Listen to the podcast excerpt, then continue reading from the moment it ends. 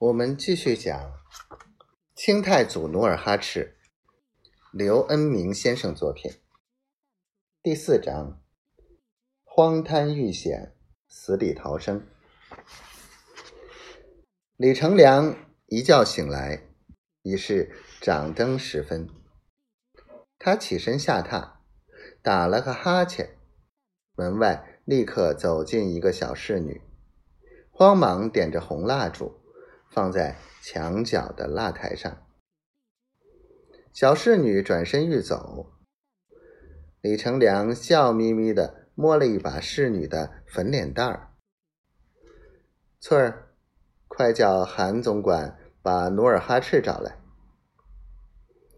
小侍女红着脸做了个揖，赶忙退出总兵的卧室。不一会儿，努尔哈赤。独自走进来，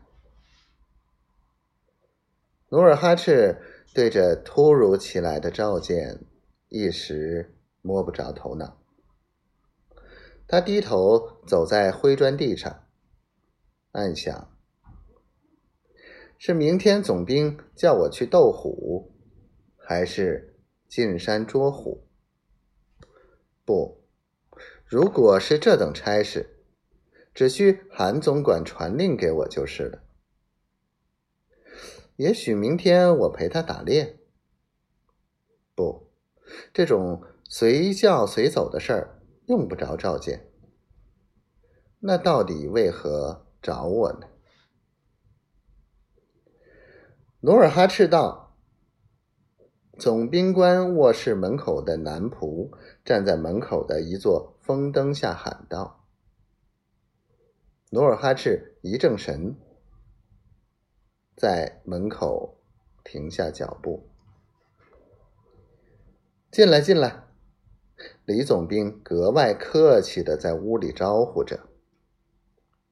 努尔哈赤抬脚跨进门槛儿，只见李成梁正光脚坐在太师椅上，斜歪着身子，半眯着杏眼儿，哼着小曲儿。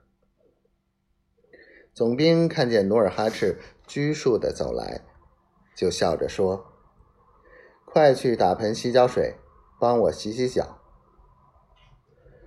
努尔哈赤应诺退出，一时如坠入云雾。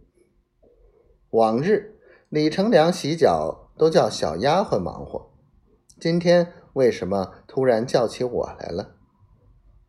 他走进水房。用铜盆打了多半盆温水，边走边觉得这此事蹊跷。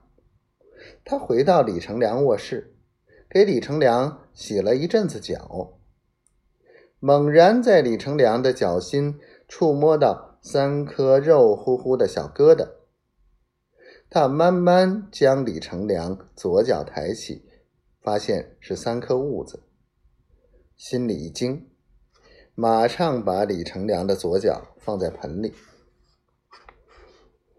李成梁把这一切都看在眼里，他哈哈笑道：“我能享福主贵当总兵，多亏这三颗痦子哟。”努尔哈赤被李成梁的笑声感染，刚才的思虑和拘束都烟消云散了。他说：“大人，不瞒您说，我的脚心上也有痦子，比您多四颗。”真的？